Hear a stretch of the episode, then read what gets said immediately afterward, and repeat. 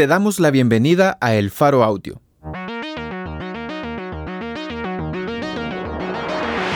Ahora puedes escuchar nuestros reportajes en el momento que más te convenga. Sigue nuestro canal en tu plataforma de podcast favorita y no te pierdas las historias importantes de Centroamérica.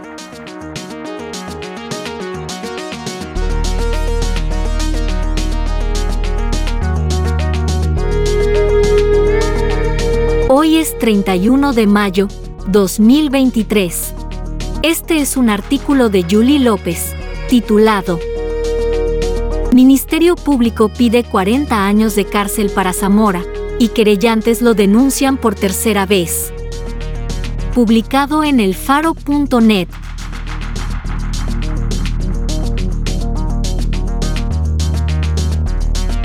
El periodista José Rubén Zamora no había llegado ni a la mitad del juicio que se realiza en su contra desde el 2 de mayo por lavado de dinero, chantaje y tráfico de influencias, cuando los querellantes adhesivos en este caso presentaron una nueva denuncia en su contra por tráfico de influencias. El periodista es expresidente de El Periódico, un diario guatemalteco que fue altamente crítico de los gobiernos de turno, y dejó de operar el pasado 15 de mayo, debido a las presiones económicas que supuso el encarcelamiento del periodista desde julio de 2022. Este 30 de mayo, la FECI pidió 40 años de cárcel contra el periodista, 20 años por lavado de dinero, 12 años por tráfico de influencias y 8 años por extorsión, aunque estaba señalado de chantaje. Si el tribunal se inclinara por las penas mínimas, podría sentenciar a Zamora a unos 12 años por los tres delitos. En cualquiera de los dos casos, su encarcelamiento se prolongará si va a juicio, y lo condenan en un segundo proceso por conspirar para obstruir la justicia. En cuanto a la tercera y nueva denuncia por tráfico de influencias, resta esperar si el MP decide judicializar el caso e iniciar un tercer proceso contra el expresidente del periódico. En la audiencia de este penúltimo día de mayo, la FESI y la defensa presentaron sus conclusiones, y el tribunal podría anunciar cuándo dictará sentencia. La nueva denuncia, la tercera contra Zamora desde que está encarcelado, la presentaron Raúl Falla y Ricardo Méndez Ruiz, miembros de la Fundación contra el Terrorismo, FCT, y querellantes en el proceso contra el periodista. Méndez y Falla han promovido procesos penales que llevaron a prisión, o al exilio, a jueces y fiscales, que llevaban casos de la Comisión Internacional contra la Impunidad en Guatemala, CICIG, expulsada del país por el gobierno de Jimmy Morales en 2019. Los operadores de justicia perseguidos niegan que violaron la ley, y atribuyen la criminalización a la intención de acabar con la lucha contra la impunidad que llevó al cierre de la CICIG. Mientras tanto, Falla y Ruiz explicaron a El Faro que denunciaron nuevamente al periodista porque se le asignó a una defensora pública, a dedo, y el proceso debe ser por sorteo.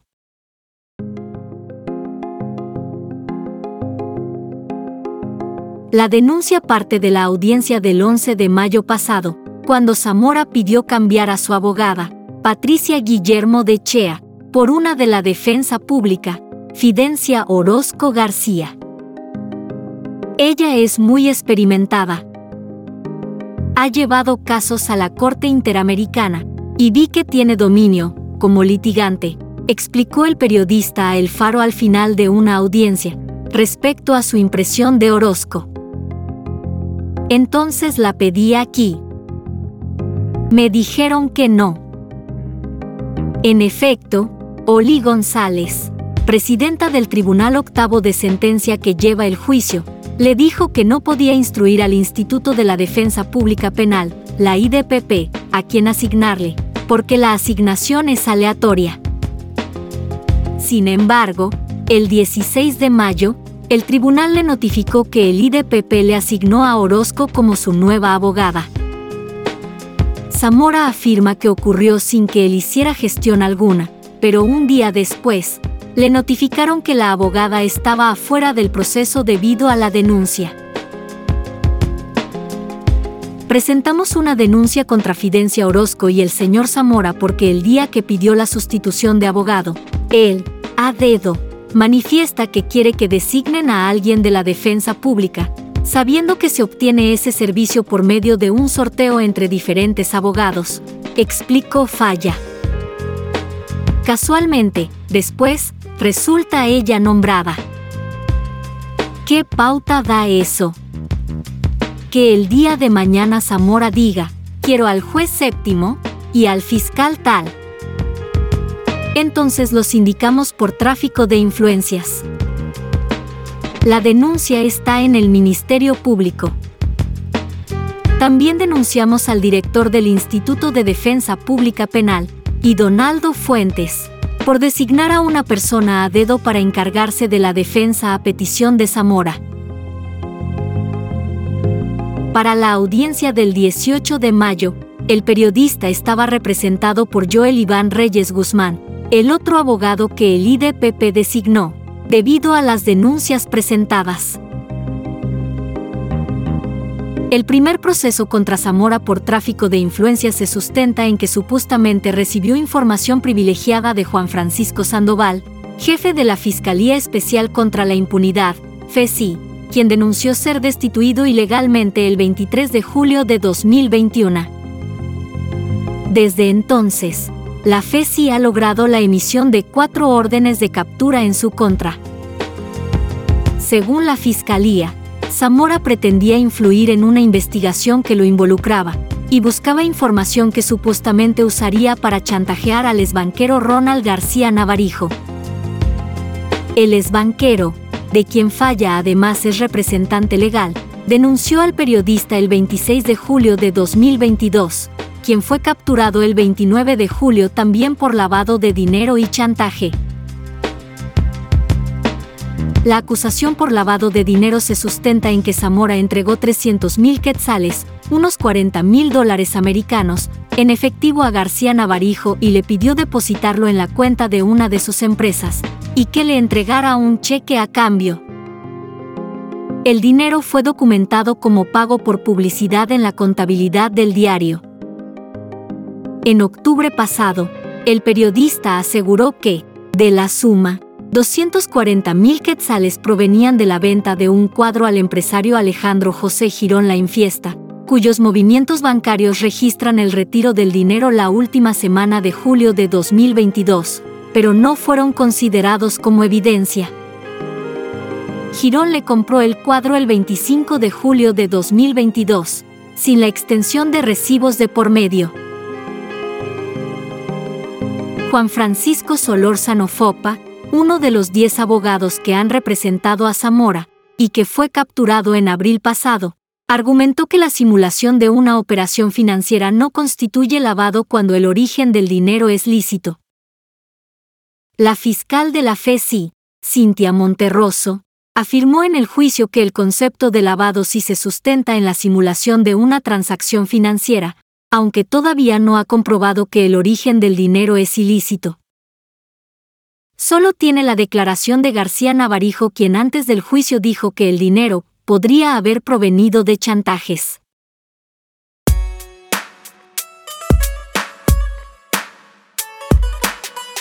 En agosto de 2022, fue capturada Flora Silva, entonces gerente financiera de Aldea Global, empresa sombrilla del periódico. Silva fue acusada también de lavado de dinero por generar una factura y recibo por venta de publicidad, para ingresar el dinero en forma de cheque a la contabilidad del diario. Lo hizo siguiendo instrucciones de Zamora. Después de su primera audiencia judicial, su defensor Gustavo Ovalle dijo que todo el proceso estaba viciado desde su origen, y que toda la evidencia admitida después debía ser inadmisible. ¿Por qué lo decía? Según Ovalle, hubo irregularidades en la presentación de la denuncia de García Navarijo, porque reflejaba un acuerdo previo con la FECI. ¿En qué forma? El abogado argumentó que la Ley Orgánica del Ministerio Público, MP, ordena que la asignación de casos nuevos debe ser aleatoria, para garantizar la imparcialidad de las investigaciones, y que así lo maneja la Oficina de Atención Permanente, OAP, del MP, donde Ovalle trabajó hace algunos años. El abogado argumentaba que, si García Navarijo presentó la denuncia a las 10 de la noche del 26 de julio de 2022, ¿cómo sabía, sin previo acuerdo, que a esa hora había alguien en la FESI? Ovalle dice que, por la hora, la lógica indicaba que debía presentar la denuncia ante la OAP, que atiende las 24 horas, y la asignaría aleatoriamente a una fiscalía. En agosto pasado, el jefe de la FESI, Rafael Curruchiche, dijo a El Faro que él y dos agentes fiscales, una de ellas, Monterroso, estaban en la fiscalía cuando llegó García Navarijo. Ovalle insistió en que Curruchiche, como jefe de una fiscalía de sección, debió hacer una asignación aleatoria del caso cuando todos los agentes fiscales estuvieran presentes, aunque Monterroso hubiera recibido la denuncia. Si el caso se asignó a dedo por el jefe, debió haber una instrucción escrita indicando la manera de proceder con esa denuncia, señaló el abogado en 2022. La inobservancia de la designación aleatoria de uno o una agente fiscal es el mismo argumento bajo el cual Falla y Méndez denunciaron a Zamora, Orozco, y al director del IDPP por tráfico de influencias el 16 de mayo, por la supuesta designación a dedo de la defensora pública. Sin embargo, Falla, quien acompañó a García Navarijo a denunciar a Zamora ante la FESI el 26 de julio de 2022, sostiene que no hubo irregularidades en la designación de Monterroso. Ronald llegó primero a la oficina de atención permanente, donde el jefe, al escuchar quienes estaban relacionados en el caso, de qué denuncia se trataba, y las pruebas que él iba a presentar, suspende la declaración y dice, aquí puede haber una fuga de información. Y lo pone en conocimiento del despacho, de la fiscal general, a través de Secretaría General, relata el abogado. Es verdad que García Navarijo no era cualquier denunciante, ni era un extraño para la FESI, que lo acusaba de lavado de dinero y otros delitos en los casos Bantrap, un negocio de familia, y Arcas, que la CICIG abrió en 2016 y 2017. Bantrap es el Banco de los Trabajadores, del cual el denunciante fue gerente general.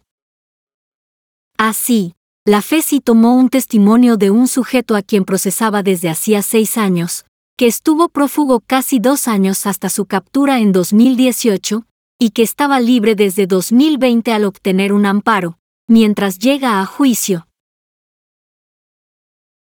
Según Falla, la fiscal general, Consuelo Porras, revisó el acuerdo de creación de la FESI para confirmar que esa fiscalía estaba facultada para investigar los hechos que relató el denunciante, y designó a Curruchiche para que escuchara la declaración. Yo ya había hablado con Ronald del caso, y para no caer en una omisión de denuncia, lo orienté para que fuera al Ministerio Público a presentar la denuncia, dice Falla, revelando que el testigo no denunció a Zamora por iniciativa propia. El abogado relató que, al llegar su cliente a la FESI, lo atendió Curruchiche, quien, al ver que solo Monterroso estaba en la fiscalía, le trasladó el caso a ella, y ambos escucharon a García Navarijo. En agosto de 2022, dijo a El Faro que estaban él y dos agentes fiscales, y que los tres escucharon a García Navarijo. Sin embargo, el acta que consigna la declaración solo está firmada por Monterroso, según lo advirtió el abogado Ovalle, cuando el documento fue mostrado en una audiencia de Silva. Falla dice que le pidieron llegar a la FESI porque García Navarijo no podía declarar sin un abogado defensor presente. Cuando llegué, establecí que había anuencia de la fiscal general para que la denuncia, se tramitara por medio de la fiscal Monterroso, agregó Falla. Lo más sensato era que se quedara en la fiscalía con la persona que captó primero la información, en atención a la certeza jurídica, y a que no se perdiera ningún elemento probatorio. El Acuerdo 59-2019 de la Secretaría General, del Libro de Acuerdos del MP, si establece que la jefatura del MP decide cuáles casos se asignan a la FESI.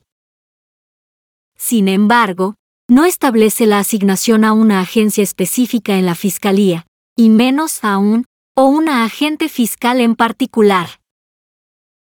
Este acuerdo lo firmó la actual fiscal general Porras, a quien el presidente Alejandro Giammattei la reeligió en 2022 por cuatro años más. El denunciante testificó durante casi tres horas, hasta entrada la madrugada del 27 de julio de 2022.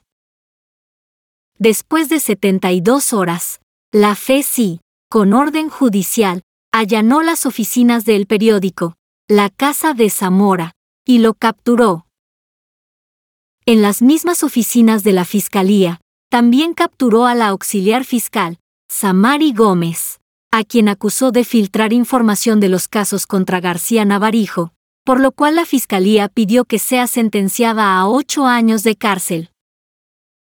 Gómez llevaba esos procesos en la FECI. Después de su captura, Zamora denunció que la fiscal general y el mandatario, dos de los blancos principales de críticas en el periódico, en relación con casos de corrupción, habían querido armarle un caso desde 2021 para encarcelarlo. Agregó que, a finales de junio de 2022, García Navarijo, con quien creía tener amistad desde 2009, se quejó de que Curruchiche le propuso quemar a personajes molestos para el Ministerio Público y el régimen de turno, a cambio de liberar una cuenta con 33 millones de quetzales que le habían congelado en el proceso de Bantrav. Un mes después Zamora fue capturado, aunque Curruchiche aseguró que los señalamientos del periodista son falsos. Según Falla, antes que él llegara a la fe sí, García Navarijo expresó la frase, temo por mi vida. Me van a matar, y pidió protección al MP, una protección perimetral que recibió y conserva hasta la fecha. La policía pasa por su casa bocinando, agregó el abogado. En el juicio, cuando declaró el 22 de mayo, García Navarijo dijo, sin mostrar evidencias, que después de las capturas, el equipo del señor Zamora lo seguía, para establecer con quienes se reunía, información que atribuyó a un periodista que no identificó. Yo puse dos denuncias, porque también tuve dos conatos de atraco a la salida de mi casa, por eso conseguí seguridad, testificó. Me empezaron a perseguir.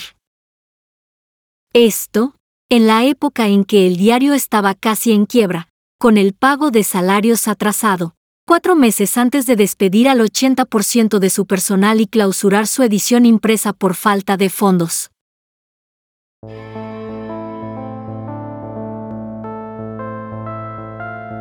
La denuncia de tráfico de influencias contra Zamora, por la designación de Orozco como su abogada, es la tercera denuncia contra el periodista desde su captura.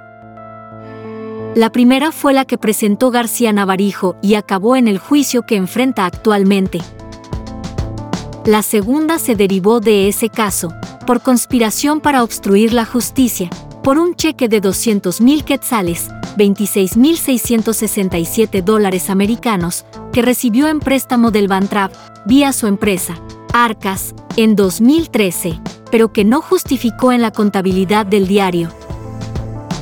El denunciante, García Navarijo, grabó una conversación en la casa de Zamora el 21 de agosto de 2021, cuando él, Zamora, sus abogados Mario Castañeda y Romeo Montoya, y Flora Silva, conversaban al respecto. El caso Arcas, que la FESI investigaba, ya había llevado a Sandoval, cuando dirigía la fiscalía todavía en 2018, a interrogar a Zamora. El periodista dice que comprobó el depósito del cheque a la cuenta del diario y que el fiscal no encontró irregularidades en el uso del dinero. Sin embargo, ya con Sandoval despedido y con Curruchiche al frente de la FESI en agosto de 2021, García Navarijo convocó a la reunión en casa del periodista, según Zamora, algo que el testigo desmiente, y grabó todo, un año antes de denunciar a Zamora ante la FESI. En la grabación, García Navarijo es quien primero propone mecanismos para registrar el pago.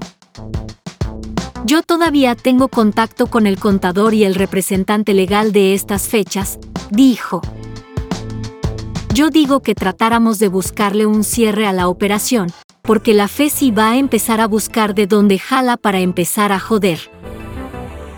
Los demás comentan y preguntan al banquero acerca de cuánto propone. Con base en la grabación, la FESI abrió un segundo proceso contra Zamora por conspirar para obstruir la justicia. El 28 de febrero pasado, el juez Jimmy Bremer resolvió enviarlo a prisión preventiva. Para entonces, el periodista ya tenía siete meses de ocupar una Bartolina de aislamiento en la cárcel en la Brigada Militar Mariscal Zavala. La FESI también consiguió capturar a los abogados Castañeda y Montoya en 2023, y volvió a procesar a Silva también por conspirar para obstruir la justicia. Los tres aceptaron cargos y quedaron libres al recibir penas cortas conmutables por una sanción económica. Silva hizo lo mismo con el cargo de lavado de dinero. Su abogado, Ovalle, en un intento por marcar distancia con el proceso contra Zamora, tuiteó el 20 de mayo pasado que sí se cometieron delitos. El proceso por conspiración para obstruir la justicia contra el periodista está en fase de investigación y le impediría salir de la cárcel si el tribunal que dirige González lo absuelve o le dicta una pena conmutable.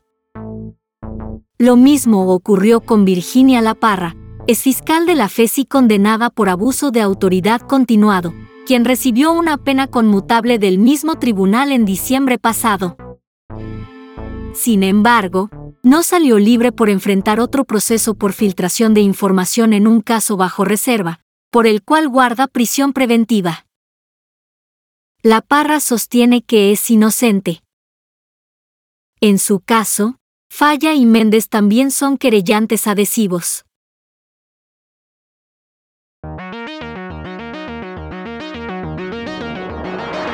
Ministerio Público pide 40 años de cárcel para Zamora y querellantes lo denuncian por tercera vez. Por Julie López. Editores. Oscar Martínez y Sergio Arauz.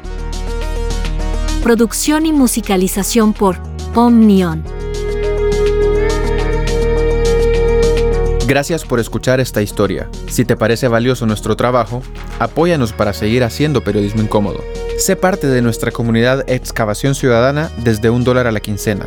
Ingresa a apoya.elfaro.net.